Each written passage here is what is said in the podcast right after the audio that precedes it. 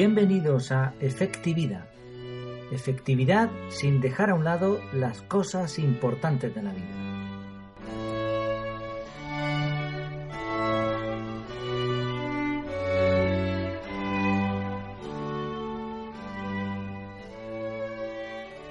Imagina la siguiente situación. Estás conduciendo un coche cuando de pronto ves una familia en mitad de tu carril. Por el otro carril viene en dirección contraria otro coche a toda velocidad. No da tiempo a frenar y la carretera está acotada, así que solo hay dos opciones. Continuar recto y atropellar a la familia o dar un volantazo y chocar contra el coche que viene de frente.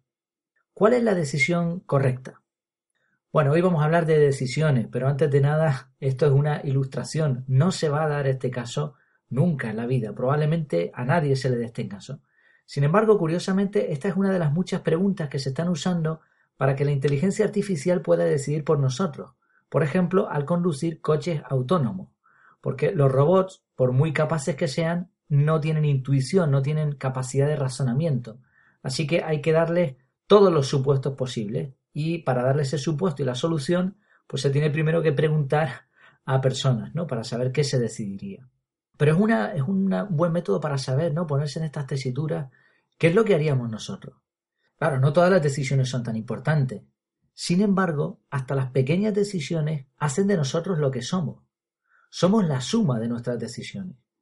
Hay gente que cuando se ve en cierta situación, en un momento de su vida, intenta excusarse con las circunstancias. No, es que, claro, a mí me pasó esto. Y sí, es verdad que influye, la genética influye, el lugar donde nacemos, todo influye pero realmente la mayoría de las veces son las decisiones las que nos van moldeando poco a poco. Una cosa lleva a la otra. Y cuando nos vemos en el espejo y nos preguntamos cómo he llegado hasta aquí, la respuesta es por las decisiones que he tomado, ¿no? Se siembra, se, perdón, se ciega, ¿no? Se recoge lo que se siembra. Y si te preguntas qué será de mí en el futuro, la respuesta será también depende de las decisiones que tomes a partir de ahora. La vida es como un camino, un camino lleno de bifurcaciones. Puedes tomar un camino u otro, pero no puedes tomar los dos a la vez. Puedes decidir poner e, esta ropa en particular o esta otra. A lo largo del día decidimos muchísimas cosas, la mayoría sin importancia, pero otras sí la tienen. ¿Qué trabajo voy a escoger? ¿Qué coche? ¿Con quién me caso? ¿Qué voy a estudiar? ¿Qué religión tengo? ¿Qué casa compro? ¿Compro o alquilo? ¿Decido responder o callar? Y no decidir también es una decisión. Decidimos no decidir. Está claro que decidir es importantísimo. Bueno, teniendo en cuenta esto, una pregunta. ¿Tienes un sistema para decidir? Eh, la mayoría de la gente responde a esta pregunta que no, que no tiene un sistema, decide y punto.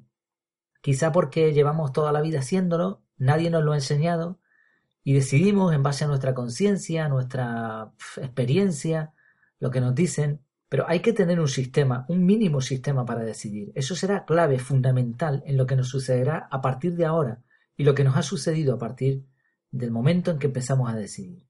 Para empezar hay dos extremos que tenemos que evitar. Uno es no decidir y otro es analizarlo todo hasta la saciedad y esto se le llama parálisis por análisis. El primero, no decidir. Hay muchas formas de no decidir. Por ejemplo, decidir rápido, sin pensarlo. Eso es no decidir. Hemos tomado una decisión, sí, pero ¿realmente en qué se ha basado esa decisión? Otra forma de no decidir, dejar que pase el tiempo de forma pasiva. A ver, a verlas venir, ¿no? En, electrónica, en, el trabajo que yo hago, muchas veces se rompen cosas y uno no sabe muy bien, o en informática también, ¿no? No sabe muy bien dónde está el problema y a veces pues dejamos, lo dejamos ahí, a ver si se soluciona solo. Esto no funciona, el error sigue estando ahí. Si sucedió una vez, sucederá más tarde y seguimos sin saber es lo que ha pasado, ¿no? Dejar que pase el tiempo, dejar que las cosas se arreglen solas, es una forma de no decidir. Otra forma de no decidir es tener miedo a lo que pudiera pasar. Tenemos miedo, la decisión es importante, no queremos afrontarla y pues no decidimos. También están las creencias, costumbres. En estas cosas tampoco decidimos. Lo hacemos porque sí, porque se ha hecho así, ¿no? Pero cuando uno se para y piensa, ¿y esto por qué lo estoy haciendo? ¿Realmente quiero hacerlo o me lo han impuesto? Si no tomas decisiones, otros lo van a hacer por ti. Y seguramente no estén pensando en que te vaya bien. A lo mejor sí, pero tampoco es lo normal, ¿no? Si este es un extremo, no decidir. El otro extremo era la parálisis por análisis. pensar tanto, tanto, tanto en todas las opciones que tenemos que al final no decidimos nunca. Queremos analizarlo todo, pero resulta que no hay una decisión perfecta. Hay una frase que decía, ¿cómo puedes saber si la decisión es correcta si no la tomas? Y es verdad, ¿no? Aparte de que no se pueden analizar todos los factores, porque no tenemos esa capacidad, ni siquiera los ordenadores pueden analizar todos los factores envueltos en una situación. Aparte de eso, hasta que no tomamos la decisión, muchas veces no vemos los resultados. Entonces hay que tomar la decisión. Podemos analizar todo lo que queramos, pero llega un momento que hay que tomarla. ¿no? Hay sistemas de decisión como por ejemplo el árbol inductivo, hay gente que se hace unas, unas hojas de Excel, encuestas, o por ejemplo, ¿no? un caso muy común es al elegir candidatos para una empresa. No puedes entrevistar al mundo entero, porque no compensa. Al final resulta que lo que podrías ganar en, en encontrar una persona mejor, pues resulta que lo has perdido en tantas entrevistas, ¿no? Y aún así no sabes si te va a salir bien esa contratación que vas a hacer. De hecho, muchas veces, a más datos, más confusión. Lo importante no es tener muchos datos, sino tener los necesarios y que sean acertados. Aquí podríamos aplicar la regla 20-80, ¿no? de la cual hablaremos más adelante en otro capítulo. Muchas veces el 20% de los datos te dan el 80% de los resultados, ¿no?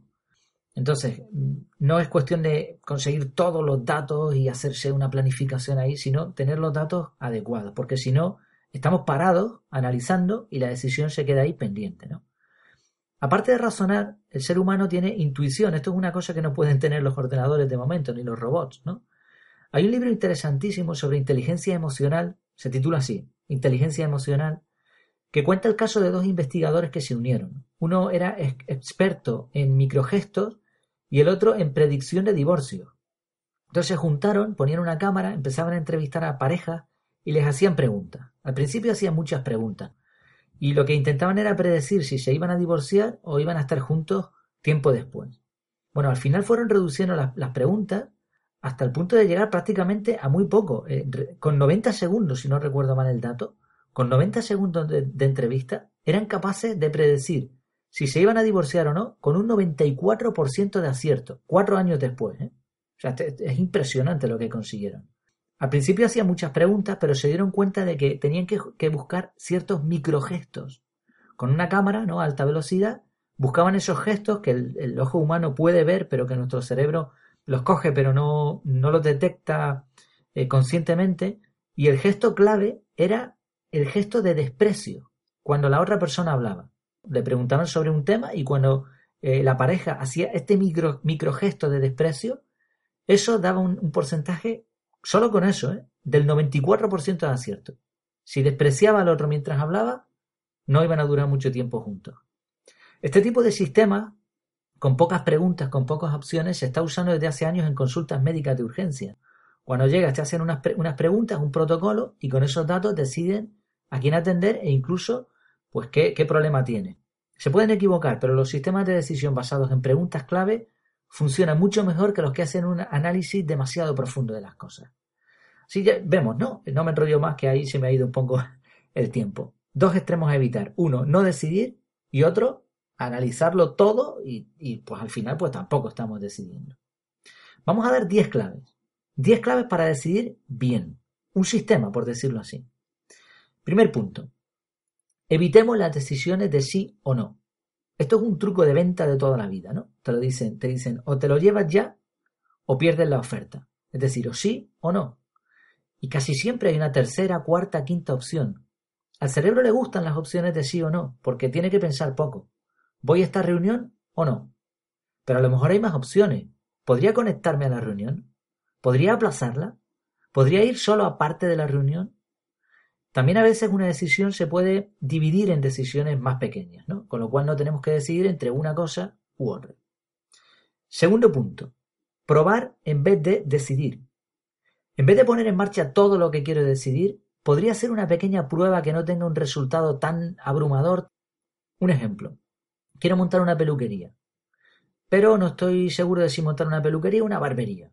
Bueno, pues probemos, pongamos un anuncio en el periódico, probemos durante un pequeño periodo de tiempo, no gastemos dinero en promocionarlo mucho, o en el cartel, o en esto, sino, eh, o compremos los aparatos necesarios y ahora probemos, no decidamos desde el principio. Esto sucede al comprar algo también. Un coche, ¿no? Vamos a comprar un coche, es una compra si lo vamos a comprar al contado, ¿no? De paquete, como se dice aquí, eh, nuevo, vamos a gastar un montón de dinero. Bueno, podríamos probarlo, pidamos una prueba al concesionario. Esto poca gente lo hace, pero estás haciendo una compra enorme. Pruébalo antes de comprarlo, antes de decidirte. Esto lo hacen realmente las grandes empresas, ¿no? Lanzan prototipos, hacen sondeos, prueban antes de decidir. Tercer punto, evaluar el coste de oportunidad. Esto del coste de oportunidad se puede aplicar a muchas cosas. Hay que preguntarse, si hago esto, ¿qué voy a perder? Y muchas veces vamos a perder bastante, porque el tiempo, simplemente el tiempo, es dinero. Un ejemplo. Voy a decidir qué estudiar. Tengo eh, delante de mí una carrera universitaria. Vale, muy bien, pero durante esos cinco años, o seis, o siete, o cuatro, o los que sean, ¿cuál es el coste de oportunidad? Pues son cuatro o cinco años de oportunidad.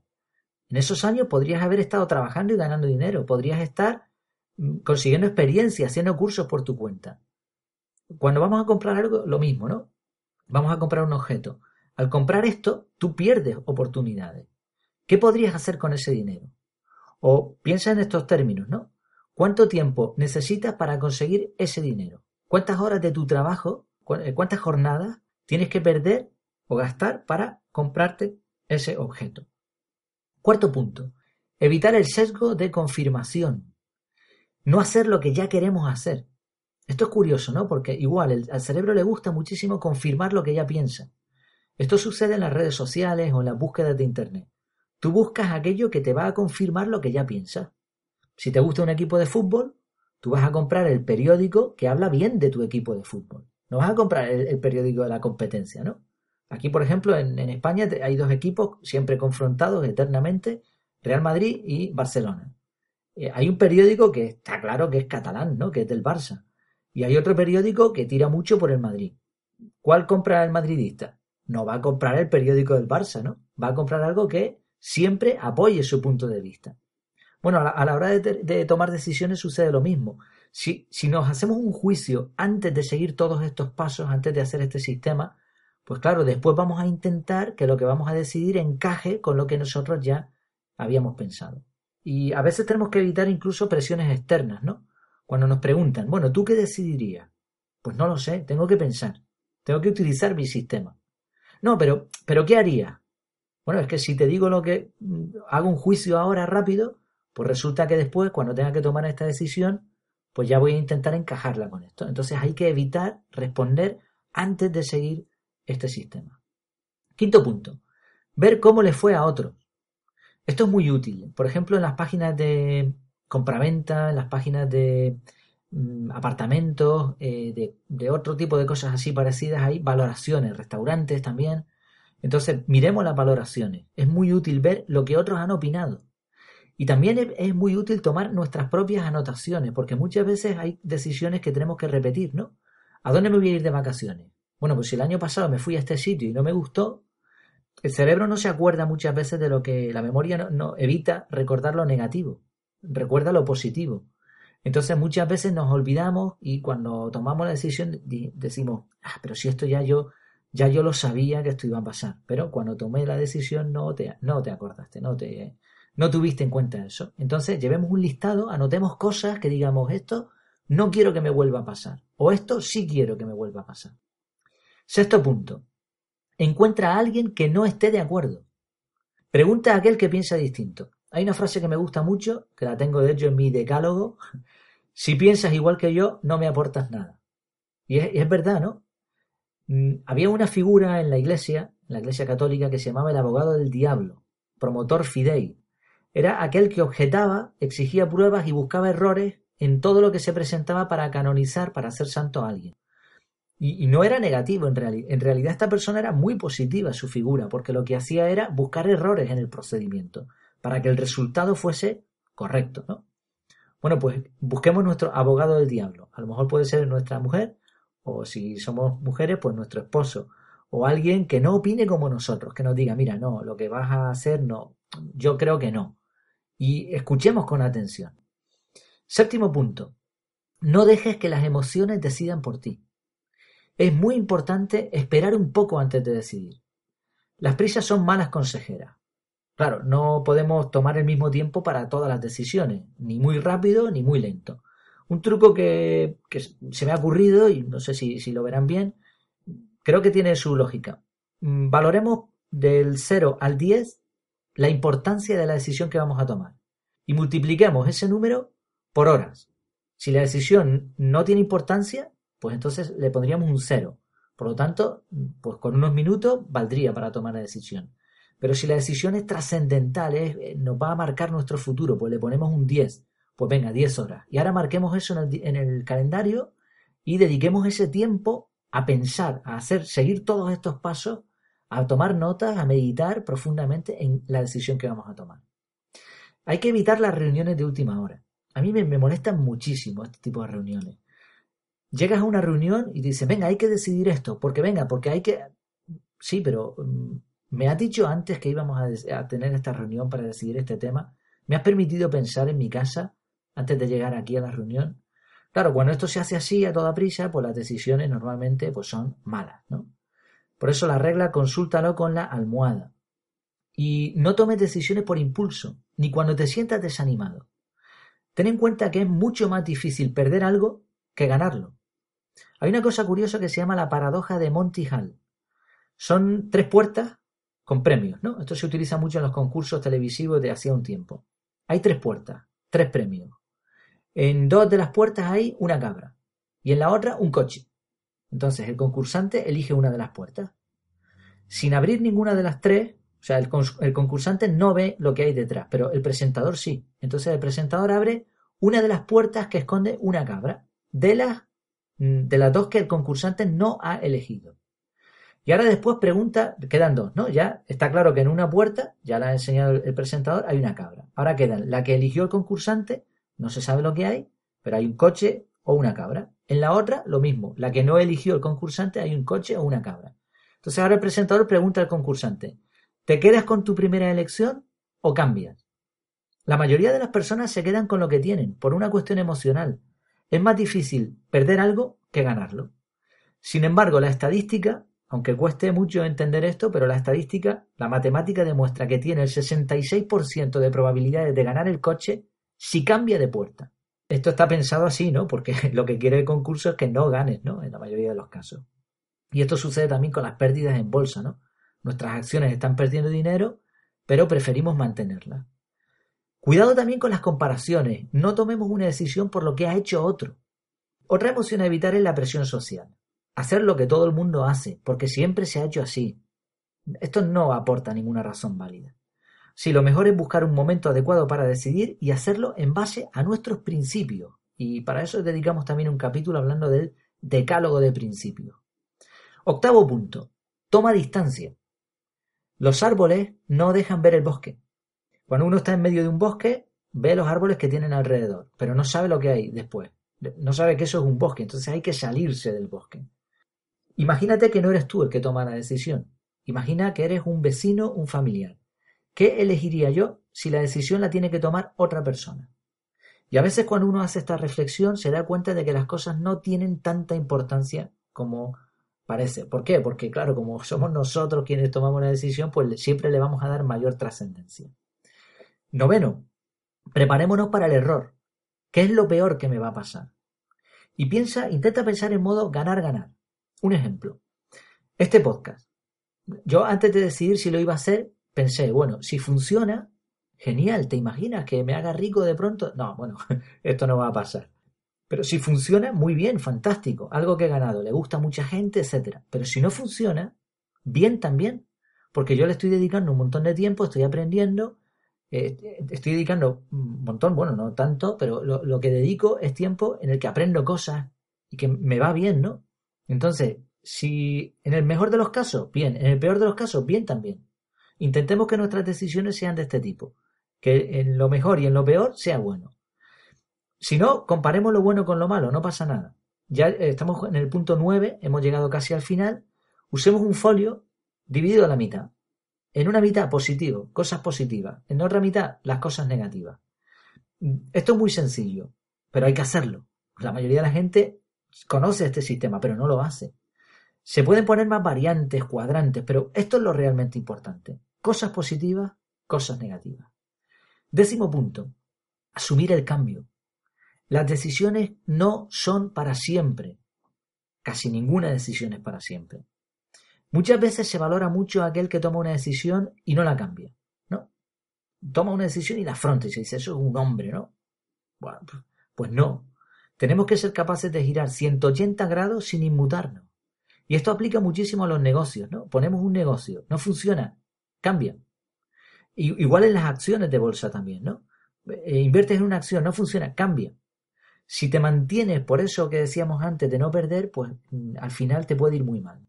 Entonces hay que estar preparado para cambiar. Incluso no estaría mal tener un plan definido de cambio. Si esto pasa, bueno, pues yo entonces lo que voy a hacer es cambiar mi decisión que nos ven mal. Oye, es que tú dijiste, sí, yo dije eso en ese momento, pero es que ahora la situación ha cambiado y ahora digo esto.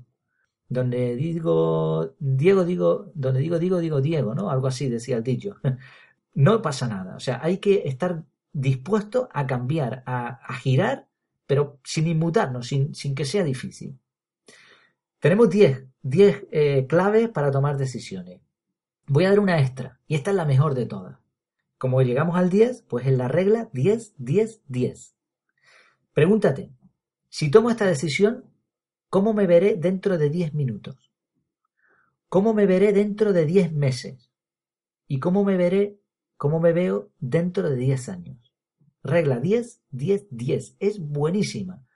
Mm, en casa la hemos puesto en práctica un par de veces y ha sido, creo yo, la clave para tomar decisiones y que después vemos que nos han ido bien.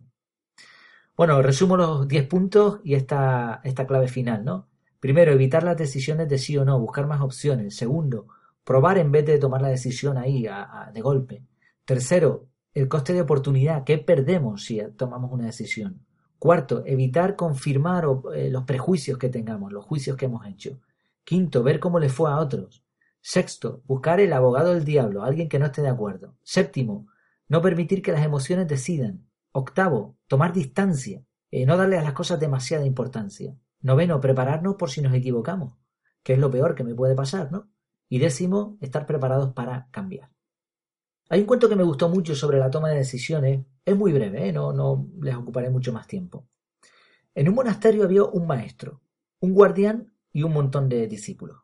Cierto día el guardián murió y había que sustituirlo. Así que el maestro reunió a todos los discípulos para escoger a quién ¿Quién tendría ese honor? Les dijo, voy a presentarles un problema. Aquel que lo resuelva primero será el nuevo guardián del templo. Trajo al centro de la sala un banco, puso sobre este un enorme y hermoso florero de porcelana con una hermosa rosa roja y señaló, este es el problema. Los discípulos, pues nos, imaginamos, ¿no? Contemplaban perplejos lo que veían, los diseños raros de la porcelana, la elegancia de la flor. ¿Qué representaba todo aquello? ¿Qué tenían que hacer? ¿Cuál era el enigma? Todos estaban paralizados. Después de algunos minutos, un alumno se levantó, miró al maestro y a los demás discípulos, caminó hacia el florero con determinación y lo tiró al suelo. Usted es el nuevo guardián, le dijo el gran maestro, y explicó. Yo fui muy claro. Les dije que estaban delante de un problema. Moraleja, no importa cuál sea el problema, los problemas tienen que ser resueltos. Hay que tirarse a la piscina, hay que actuar. Es mejor equivocarse por haberlo intentado que arrepentirse de no hacerlo. Esto ha sido todo por hoy. Por cierto, tienes que una decisión que tomar. ¿Pondrás un comentario o un me gusta en este capítulo? ¿Una valoración de 5 estrellas en iTunes? no hace falta que te lo pienses mucho, esta decisión no es trascendental. Pero hacerlo va a ser siempre lo mejor. Bueno, es una broma, no me lo tengan en cuenta. La próxima semana vamos a hablar de la organización del hogar. Casi seguro hablaremos de este tema, porque depende de un par de factores. Si no, bueno, prometo que el tema será igualmente interesante. Mientras tanto, puedes seguir más artículos e ideas interesantes en el perfil de Twitter, arroba efectividad. Hasta entonces, que lo pasen muy bien.